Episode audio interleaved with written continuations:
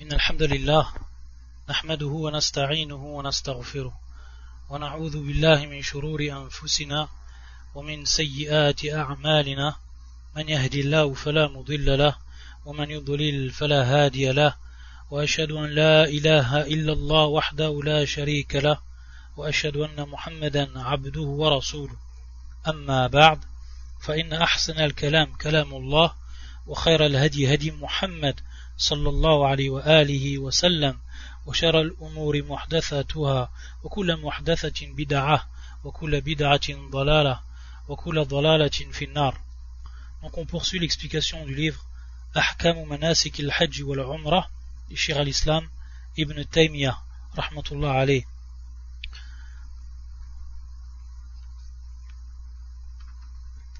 فيقول المؤلف رحمه الله تعالى وللمحرم أن يقتل ما يؤذي بعادة الناس كالحية والعقرب والفأر والغراب والكلب العقور ولو أن يدفع ما يؤذيه من الآدميين والبهائم حتى لو صال عليه أحد ولم يندفع إلا بالقتال قاتله. فإن النبي صلى الله عليه وآله وسلم قال من قتل دون ماله فهو شهيد. ومن قتل دون دمه فهو شهيد ومن قتل دون دينه فهو شهيد ومن قتل دون حرمته فهو شهيد Ici le shir, il est bien entendu toujours en train de parler en ce qui concerne el-muhrim, celui qui est en état de sacralisation. Donc celui qui s'est mis en état de sacralisation et qui a donc commencé à voyager en direction de Mecca pour faire sa umrah. Que ce soit une umrah seule ou une umrah avec le hajj, comme on l'a vu bien entendu précédemment. Donc tout ce qui va être dit ici, ça concerne les règles que doit observer minutieusement el-muhrim, celui qui est en état de sacralisation. Ici le shir nous dit qu'il est donc permis et autorisé, et bien entendu ici, ça va être une exception qui va être faite. Parce qu'on a vu auparavant que Al-Muhrim, il lui était strictement interdit de chasser le gibier. On avait expliqué cela. On avait porté également les preuves de la sunna. Et ici, il va nous dire donc une exception. Il va nous citer ici une exception. Il lui est permis, pour ce qui est du muhrim, de tuer ce qui est généralement offensif, qui est de nature offensif parmi les animaux. Il va nous en citer cinq. Il va dire Kalhayya, wal aqrab, wal fa'ara, wal ghurab, wal kalb al Donc ici, ce qui nous cite le shir, c'est en réalité pris d'un hadith du prophète sallallahu alayhi wa. Hadith muttafaqun alayh, rapporté par l'imam al-Bukhari et l'imam muslim dans leur authentique. Hadith qui a plusieurs versions.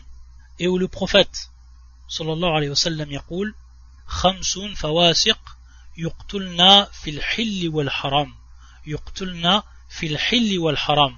C'est-à-dire, c'est-à-dire ici le prophète, sallallahu alayhi wa sallam, il va nous dire cinq. Cinq, sous-entendu ici, des animaux. Ce qui rentre dans, la catégorie des animaux il va leur donner un caractéristique. Il va les citer comme étant des fawasiq. Fawasiq, qui est le pluriel de fasiq. Et el fasiq, qui vient maintenant du terme el fisq. Et el fisq, qui est dans la langue arabe, veut dire le qui veut dire le le fait de sortir. C'est pour ça qu'Allah Azzawajal dit dans son Coran, an amri rabbihi. C'est-à-dire donc qu'il est sorti de l'ordre de son Seigneur qu'il était à l'encontre de l'ordre de son Seigneur. C'est pour ça que, ici, al-fisq, c'est al-khuruj an ta'atillah Al-khuruj an ta'atillah C'est donc le fait de sortir de l'obéissance d'Allah azzawajal pour rejoindre la désobéissance. Ça donc, au niveau de la langue, on appelle al-fisq. Donc, le prophète sallam, ici, les a nommés fawasiq. Et les savants, pour les cinq qui ont été cités, et même les six. Pourquoi on dit les six?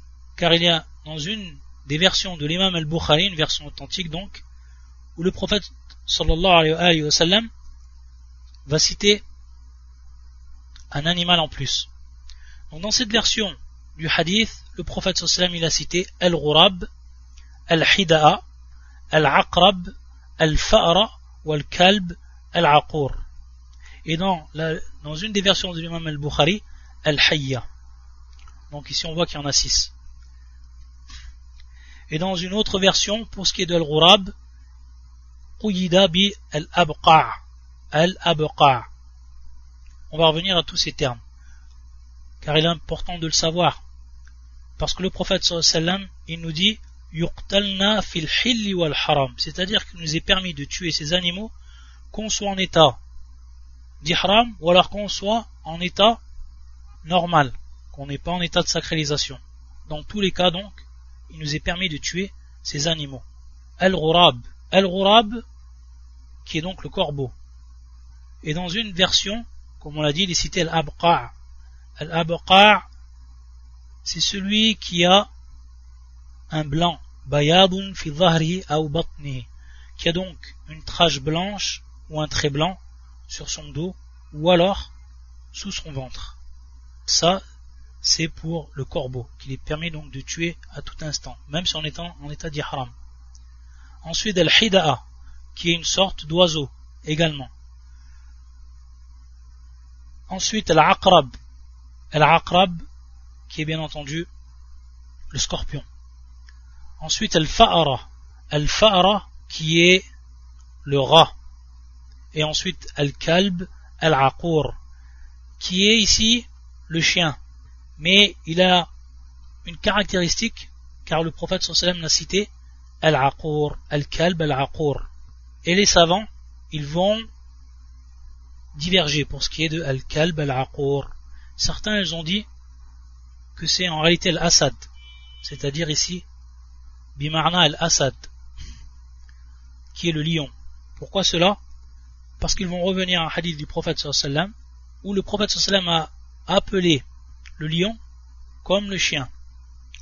Lorsque le prophète sallam il a invoqué, il a fait une invocation contre Utba ibn Abi Lahab, بأن يسلط الله عليه كلبا من كلابه فقتله الأسد Il a fait une dua, le prophète sallam, contre euh, Utba, et cette dua, il a demandé à Allah Azzawajal de lui envoyer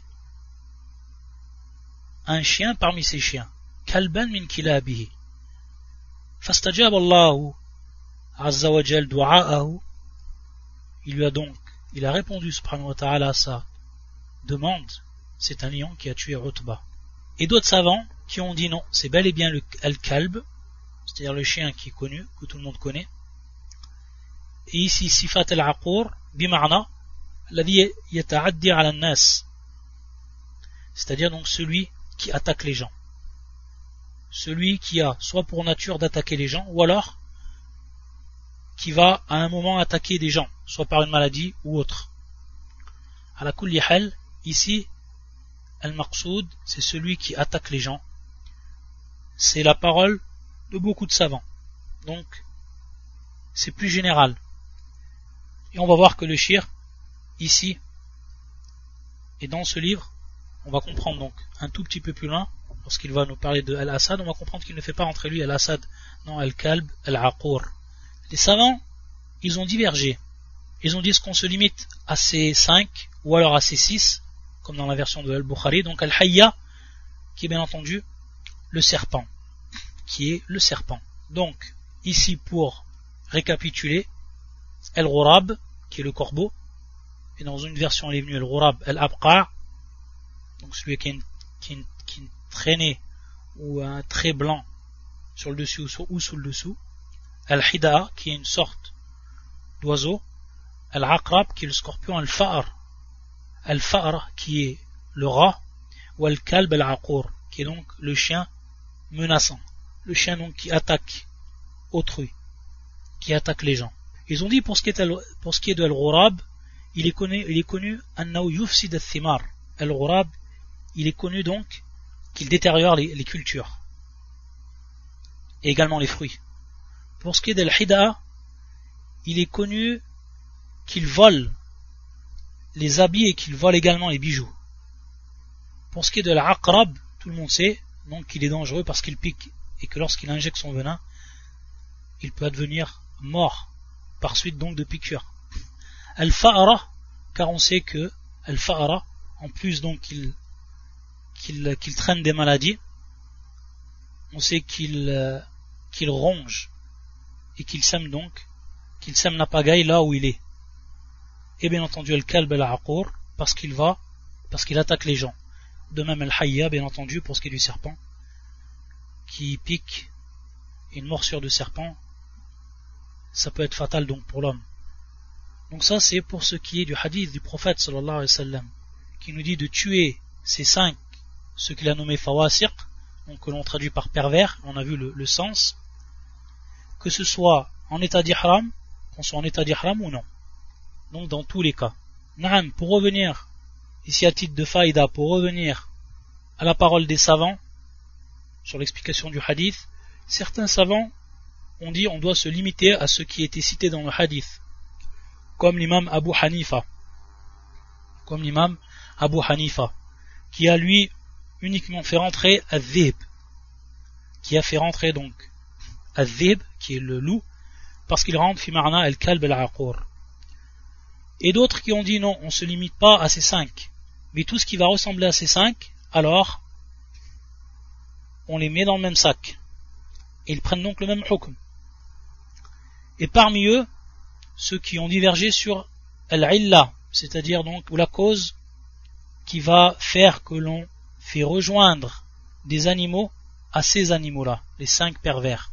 Parmi ceux qui ont dit que tout ce que l'on ne mange pas, qui n'est pas, interdit de tuer, tout ce qu'on ne mange pas qui n'est pas interdit de tuer, alors il est permis, pour ce qui est du al-muhrim, de le tuer, et que ça rentre pas donc dans marna l'istiyad, le fait de tuer le gibier, ou de chasser le gibier, et que ça rentre dans ce hadith. Et ça c'est l'imam Shafi'i, rahimullah et d'autres qui ont dit, comme cause, tout ce qui va être, qui va porter préjudice à l'homme, qui va être de nature offensive. Alors on fait rejoindre ces sortes d'animaux aux cinq qui ont été cités dans le hadith. Et ça, c'est la parole de l'imam Malik. Rahmatullah ala al-jami'a. À la kulli hal, ici donc, et ce que va nous citer ensuite le shir, c'est que tout ce qui va être offensif et qui peut être donc qui peut porter préjudice à l'homme, alors il lui est permis de le tuer. Qu'il soit donc muhrim, en état de sacralisation, il n'y a pas de mal pour cela. C'est pour ça qu'il va dire ensuite Et même, il va nous dire le shir, même pour ce qui est des hommes. Il va nous dire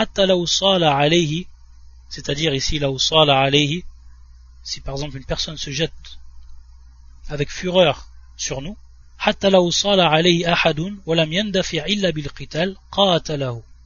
c'est-à-dire si une personne se jette sur nous et qui nous veut du mal et qu'on ne peut se séparer de lui uniquement en le combattant et peut-être donc en le tuant, alors le shir nous dit alors il le fait.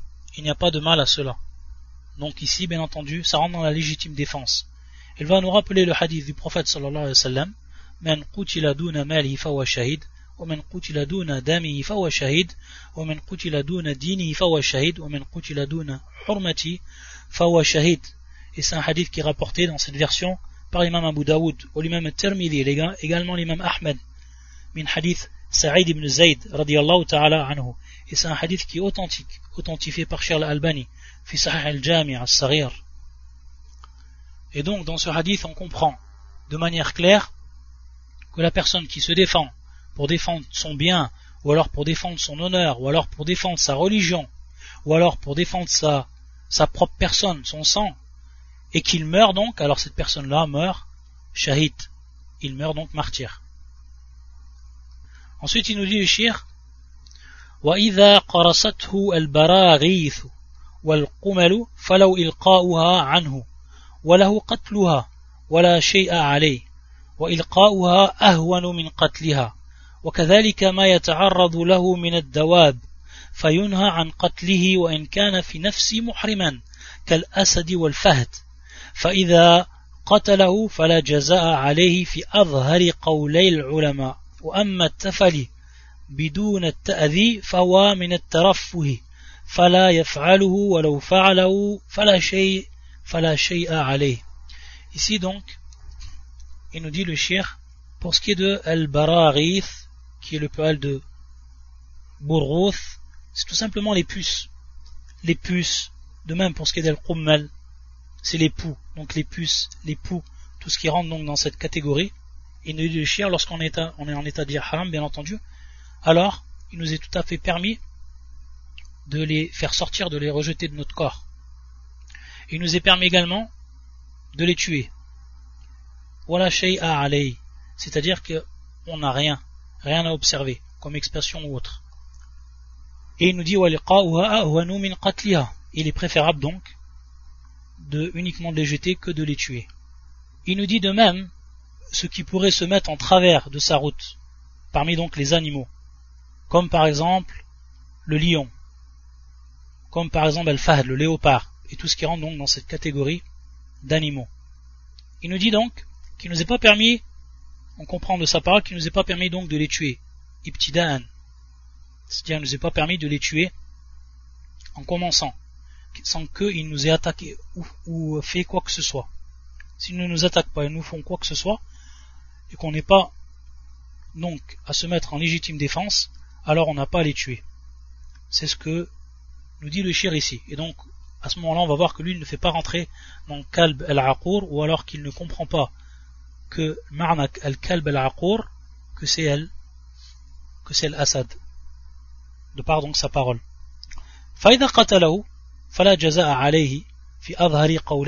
C'est-à-dire donc, s'il il tuait un de ces animaux, dans le cas où il le tuait, à la il n'aura rien. C'est-à-dire il n'aura pas d'expiation, rien du tout.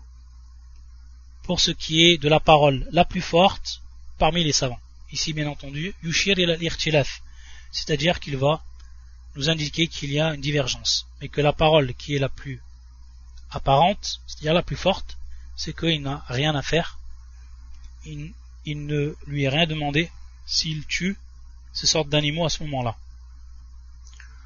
tafali, donc ici le murad bi tafali c'est tout ce qui rentre dans les insectes comme un namle, par exemple les fourmis, etc. Il nous dit celles qui ne nous font pas de mal, alors on a absolument rien à leur faire. Taïeb. Par contre, si on faisait quelque chose, c'est-à-dire s'il le tuait ou alors il, euh, il écrasait ou il tuait par exemple une fourmi, alors de même ici il n'a rien. Donc tout ça, c'est pour ce qui est du al-muhrim. Ensuite, il nous dit le shir, en passant à d'autres règles qui concernent le muhrim. Donc ici, on voit que c'était plus précisément en ce qui concernait les animaux et les catégories d'animaux, ce qui nous était permis de tuer, ce qui nous était interdit de tuer, taïb, etc. Donc maintenant, il va nous dire le shir, ويحرم على المحرم الوطأ ومقدماته ولا يطأ شيئا سواء كان امرأة أو غير امرأة بقبلة ولا مس بيد ولا نظر بشهوة فإن جامع فسد حجه وفي الإنزال بغير الجماع نزاع ولا يفسد الحج بشيء من المحظورات إلا بهذا الجنس أو أمذى لشهوة فعليه دم Ici le shir nous dit qu'il est strictement interdit à celui qui est en état d'ihram tout rapport sexuel. Et lorsqu'il dit les rapports sexuels, il dit également el-muqaddimat, c'est-à-dire dans ce qu'on appelle l'introduction, ce qui vient, tous les actes qui viennent avant le rapport sexuel et qui se passe entre l'homme et la femme. Donc tout ceci c'est interdit. Et on avait vu dans les premiers cours que l'explication qui avait été donnée au terme Arafaf, dans le verset du Coran, Al-Hajj Ashurun فمن فرض فيهن الحج فلا رفث ولا فسوق ولا جدال في الحج on avait vu donc que les savants ils avaient beaucoup de savants avaient expliqué Al-Rafath comme étant Muqaddimat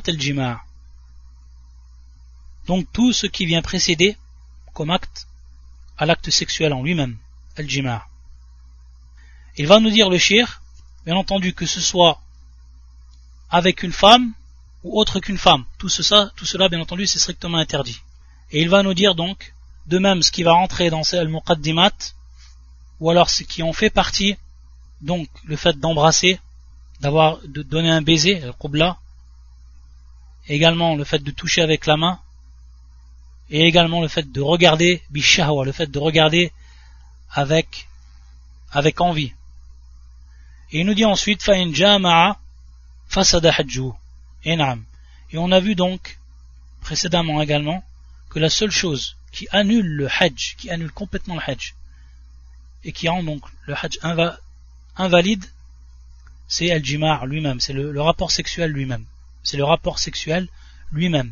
Et donc ici, pas le muqaddimat, tout ce qui rentre donc dans ce qui précède al-jimar, mais le rapport sexuel en lui-même. Donc s'il y a rapport sexuel à ce moment-là, et que la personne bien entendu est en état d'ihram, alors à ce moment-là, le hajj, il est strictement annulé. Il nous dit le shir, c'est-à-dire que si il advient de la personne une éjaculation en dehors du rapport sexuel, alors qu'il n'y a pas eu rapport sexuel, alors il y a ici une divergence entre les savants. on va comprendre ensuite, à la fin de la phrase de la parole du shir, que cela la hajj, c'est-à-dire que cela ne va pas annuler le, le hajj, mais qu'il devra expier. C'est-à-dire donc, ad-dam. Bien entendu, lorsqu'on dit ad-dam, c'est qu'il devra donc expier. C'est pour ça qu'il dit, wala, wala yafsud al-hajj bi shay'in min al-mahdhurat illa bi al-jins. Bien entendu, le jins ici, bimarna, marna al-jima' bimarna al-jima' C'est pour ça qu'il nous dit que donc, s'il embrasse avec désir, ou alors s'il y a, ou amdha li shahwatin,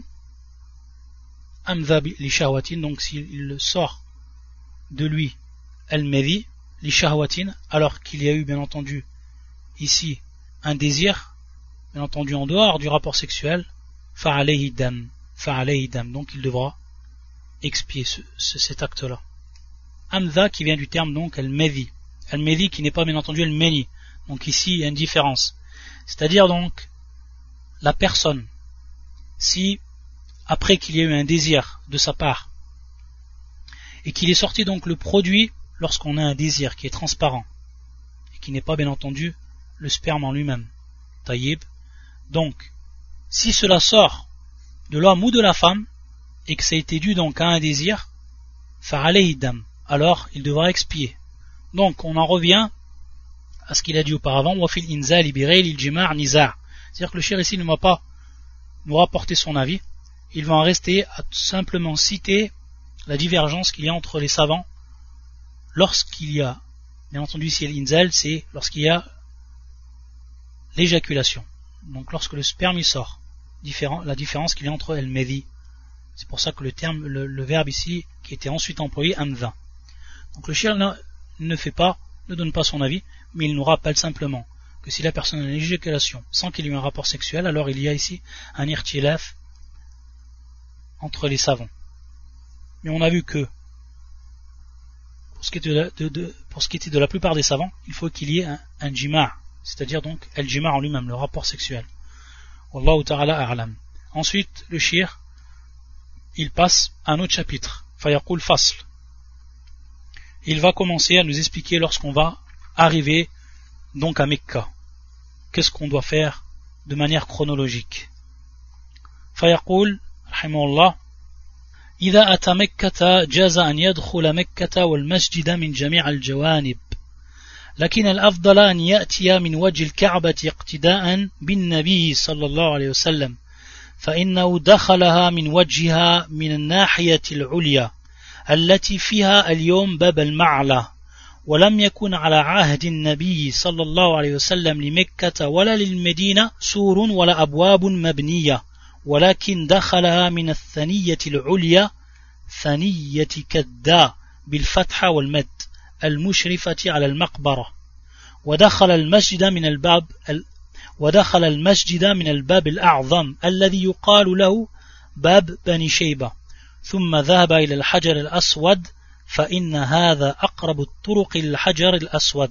فإن هذا أقرب الطرق إلى الحجر الأسود لمن دخل من باب المعلى. ولم يكن قديما بمكة بناء يعلو على البيت ولا كان فوق الصفا والمروة والمشعر الحرام بناء. ولا كان بمنى ولا بعرفات مسجد ولا عند الجمرات مساجد. بل كل هذه محدثة بعد الخلفاء الراشدين ومنها ما أحدث بعد الدولة الأموية ومنها ما أحدث بعد ذلك فكان البيت يرى قبل الدخول المسجد Ici le cher donc il va nous dire ce que le à quel moment ou plutôt par quel endroit le prophète sallam il est rentré à Mecca. Il nous dit dans un premier temps lorsque le pèlerin, le muhrim, celui qui est en état d'ihram, il arrive donc à Mecca, il lui est permis de rentrer à la Mecque et de rentrer dans la mosquée min jami' al-jawanib, c'est-à-dire de tous les côtés. C'est-à-dire ici donc il n'y a pas l'obligation de rentrer d'un côté spécifique. De tous les côtés, il peut rentrer. Par contre ici il y a al c'est pour ça qu'il dit lakin al-afdal an min wajh al-ka'ba. C'est-à-dire le meilleur et comme va nous dire le shir iqtida'an bin nabi en suivant donc ici la sunna du prophète sallam et comme le prophète sallam il a fait lorsqu'il est venu à Mecca en tant que muhrim pour faire donc son pèlerinage il est rentré du côté le plus élevé min wajjiha min ulya où se trouve une porte qui s'appelle al-ma'ala tous ces termes bien entendu que l'on reprend.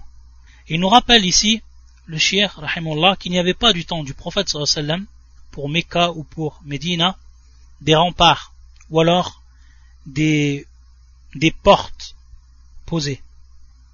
Mais le prophète sallam il est rentré min athaniya. Athaniya, ce terme-là, c'est une ouverture que l'on trouve entre deux collines. Ou alors un passage qui se trouve qui va traverser une colline. Tout ça, on appelle ça athaniya. Et donc le prophète sallam, comme il nous dit, donc de ce qu'on appelle la thaniya, de cette ouverture la plus haute, et qui a un nom qui s'appelle thaniyatu kadda, kadda akada, avec le kaf, kadda bil fath ou mad, et qui va donc elle s'ouvrir sur al maqbara, sur le cimetière. Ensuite le prophète sallam, lorsqu'il est rentré dans la mosquée, il est rentré de la porte qui est considérée comme la plus grande, min al-bab al et que l'on appelle Bab Bani Sheiba. Jusqu'à nos jours, bien entendu. Bab Bani Sheiba. Donc, la personne, si elle a la possibilité de rentrer de par cette porte, Bab Bani Sheiba, alors qu'elle le fasse, iqtida'an bin Nabi sallam, mais il lui est permis donc de rentrer de tous les côtés. Et lorsqu'il est entré par cette porte-là, donc, il a ensuite, il s'est ensuite dirigé, le prophète sallam, vers la pierre noire, directement. Pourquoi? Parce qu'en réalité, Bani Sheba, c'est la porte qui va mener directement à la pierre noire, qui va donc la plus proche, pour celui qui est rentré donc, min bab el ma'ala. Ici, bien entendu, ce qui concerne l'entrée de Mecca. Et il nous rappelle le shir qu'il y a bien longtemps, à Mecca, il n'y avait aucune construction qui était plus haute que la maison sacrée. Ou alors une, construction qui a empêché que l'on voit de loin la maison sacrée, Al-Karba. Il nous dit également qu'à cette époque il n'y avait pas à Safa ou Al-Marwa, également Al-Mashhar Al-Haram, de Bina, donc de construction. Et qu'il n'y avait pas également à Mina ou à Arafat de mosquée et qu'il n'y avait pas également près des Al-Jamarat de mosquées. Il nous, a dit que tout cela est arrivé après, que tout cela a été, est arrivé donc après. Muhdatha. Bien entendu, muhdatha, le terme des choses qui ont été, qui sont venues, qui sont venues après. Après Al-Khulafa Al-Rashidin, qui sont venus donc après les quatre, les quatre califes bien guidés. Il nous dit, parmi ceux qui ont donc qui ont innové ces choses, après donc l'empire, ou alors après l'État, al et certaines choses qui ont été innovées ensuite, encore plus tard. C'est pour ça qu'il nous dit C'est-à-dire bien avant qu'on rentre dans la mosquée sacrée, on voyait déjà de loin Al-Kaaba. Ensuite, il nous dit le shir وقد ذكر ابن جرير أن النبي صلى الله عليه وسلم كان إذا رأى البيت رفع يديه وقال اللهم زد هذا البيت تشريفا وتعظيما وتكريما ومهابة وبرا وزد من شرفه وكرمه ممن حجوا أو اعتمروا تشريفا وتعظيما فمن رأى البيت قبل دخول المسجد فعل ذلك وقد استحب ذلك من استحبه عند رؤية البيت. ولو كان بعد دخول المسجد لكن النبي صلى الله عليه وسلم بعد أن دخل المسجد ابتدأ بالطواف ولم يصلي قبل ذلك تحية المسجد ولا غير ذلك. بل تحية المسجد بل تحية المسجد الحرام والطواف بالبيت. Ensuite le shir nous dit que le prophète sallallahu alayhi wa sallam, comme l'a rapporté Ibn Jarir, lorsqu'il a vu la maison, donc il l'a vu avant qu'il est rentré même dans la mosquée, vu qu'on l'a voyé à cette époque bien avant de rentrer dans la mosquée, il a dit une dua. Allahumma zid al-bayt tashrifan wa ta'ziman. Donc il demande à son Seigneur d'augmenter cette maison en honneur, etc. Et également d'augmenter ceux qui vont la visiter, ou alors ceux qui vont l'honorer, parmi ceux qui font Hajj, ceux qui font la Umrah, également de les honorer. Eux également de les honorer. À la hal, pour ce qui est de ce hadith, sachant qu'il y a certainement plusieurs asanid et que ça demande une recherche, à la hal, l'imam al-Albani, rahmatullah dans son livre Difa' an al-Hadith al-Nabawi, un livre qu'il a écrit donc pour mettre en avant ce que le docteur al-Bouti il avance comme hadiths qui ne sont pas authentiques, même des hadiths qui sont mawdu', il nous rappelle que ce hadith il est rapporté par l'imam al-Tabarani, également par l'imam Ibn Sa'd, et que dans sa chaîne de transmission, il y a un rawi qui s'appelle Asim ibn Sulaiman al-Kouzi, et qu'il est, comme il le rapporte donc de beaucoup de savants du Jarh ou Tardil, que c'est un, un ou un matrouk, donc une personne qui est menteur. Ça, c'est la pire des, des wasf, c'est la pire des, caractéristiques que l'on peut donner à une personne parmi ceux qui rapportent le hadith. Kadhab, c'est-à-dire un menteur. C'est-à-dire qui ment sur le hadith du prophète sallam. Ça, c'est la pire des choses. C'est pour ça que le cheikh voit que c'est un hadith qui est da'if jiddan. Il dit bel mawdou' même qui n'a pas donc de asl. À la kulli il se peut qu'il y a d'autres également isnad pour ce qui est de ce hadith, car celui qui fait tahqiq du livre même, il dit qu'il est rapporté également par l'imam al-Bayhaqi fi Sunan al-Kubra et qui se trouve également fi Tartib Musnan al-Shafi'i mais que c'est un hadith qui est lui mursal. À la hal, c'est un hadith qui n'est pas authentique, qu'on ne prend pas ne prend pas en compte. Donc le cher ici l'a cité, mais il faut savoir donc que ce hadith il n'a aucune isnad, comme le rapportait beaucoup, qui n'a aucune isnad sur lequel on peut s'appuyer. Et donc c'est un hadith qui est au minimum da'if, sinon même mawdu', comme l'ont cité certains comme Charles Albani Ensuite, il va dire, le shir, que la personne, la première chose qu'elle fait, lorsqu'elle va rentrer dans la mosquée, c'est de commencer bit tawaf. Enam. C'est de commencer bit tawaf. Donc, elle commence à faire le tawaf autour de la maison sacrée. Ça, c'est la première chose. Et il va nous dire qu'il n'a pas à prier. Qu'il n'a pas à prier et qui n'a pas à prier ce qu'on appelle Tahiyatul Masjid. Car elle dit, pour ce qui est du pèlerin, ou alors de celui qui fait la Umrah, et qui rentre donc pour faire son tawaf, il dit lui que Tahiyatul Masjid à ce moment-là, ce n'est pas donc de raka'a qu'on va faire, deux unités de prière, mais c'est tout simplement tawaf. C'est tout simplement tawaf. Par contre ici, c'est que la personne, il se peut qu'au moment où elle va rentrer, elle n'a pas la force, par exemple, du fait de la fatigue, et qu'elle a besoin de se reposer avant de commencer le, tawaf. Ça, c'est tout à fait possible. Donc à ce moment-là, si elle veut se reposer, donc s'asseoir dans la mosquée avant de commencer le tawaf, alors à ce moment-là, elle doit faire tahiyat al-masjid. Tahiyat al-masjid. Pourquoi? Parce qu'elle n'a pas commencé par le tawaf. Bien entendu ici, les autres, que ce soit la fatigue ou autre, qu'elle est obligée donc de s'asseoir.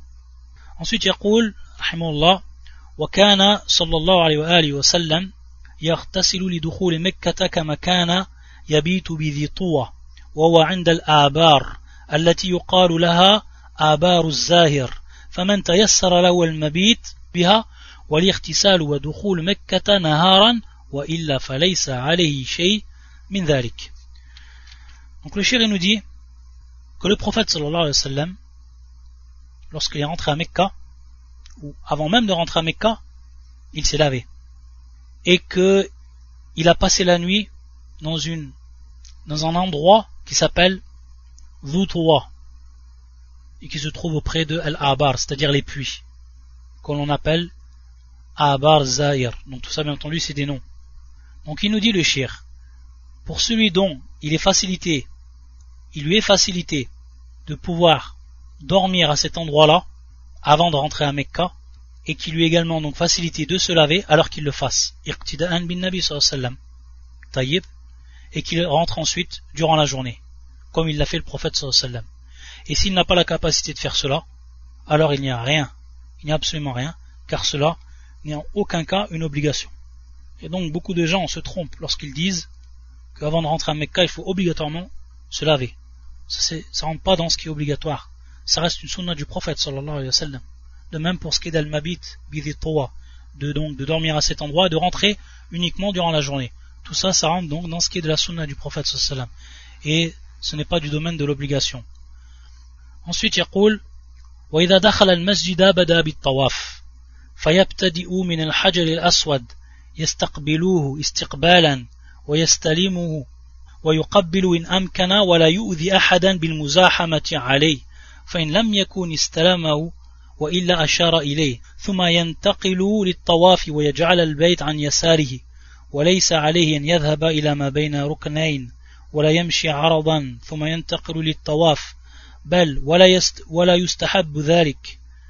ويقول إذا, إذا استلمه بسم الله والله أكبر وإن شاء قال اللهم إيمانا بك وتصديقا بكتابك ووفاء بعهدك واتباعا لسنة نبيك محمد صلى الله عليه وسلم ويجعل البيت عن يساره فيطوف سبعا ولا يخترق الحجر في طوافه لما كان أكثر الحجر لما كان أكثر الحجر من البيت والله أمر بالطواف به ولا بالطواف فيه.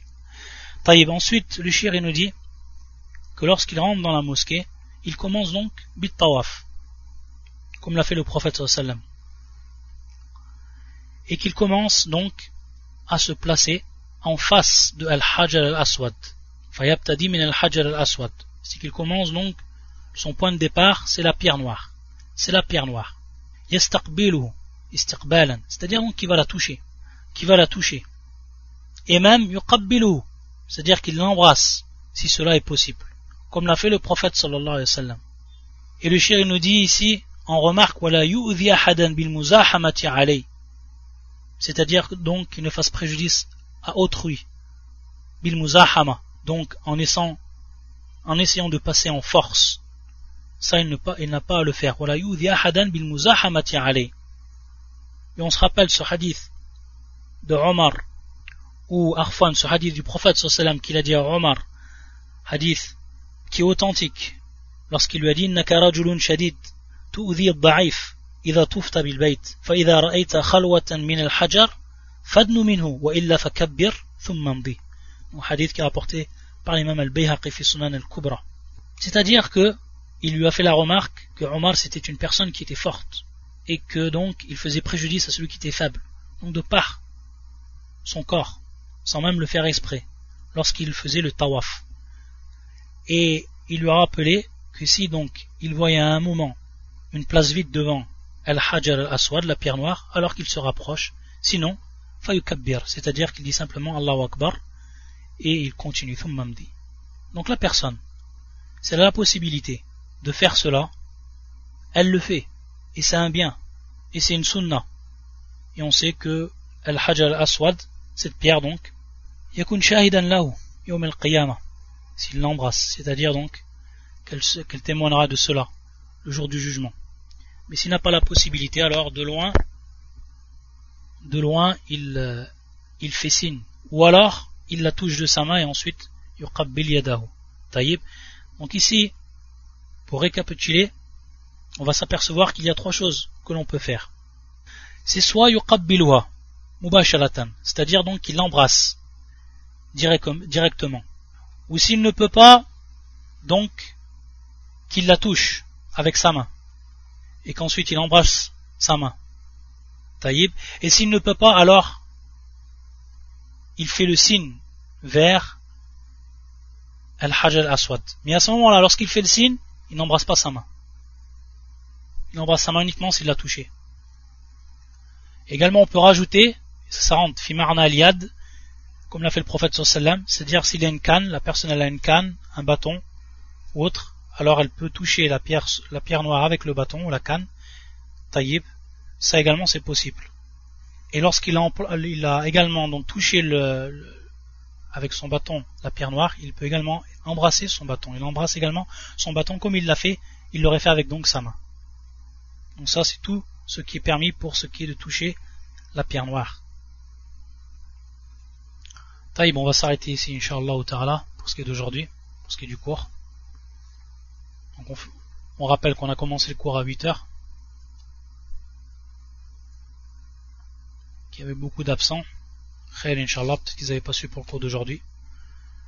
Et que le prochain cours, bi'idnillah, ce sera vendredi. À la même heure. Inch'Allah ta'ala.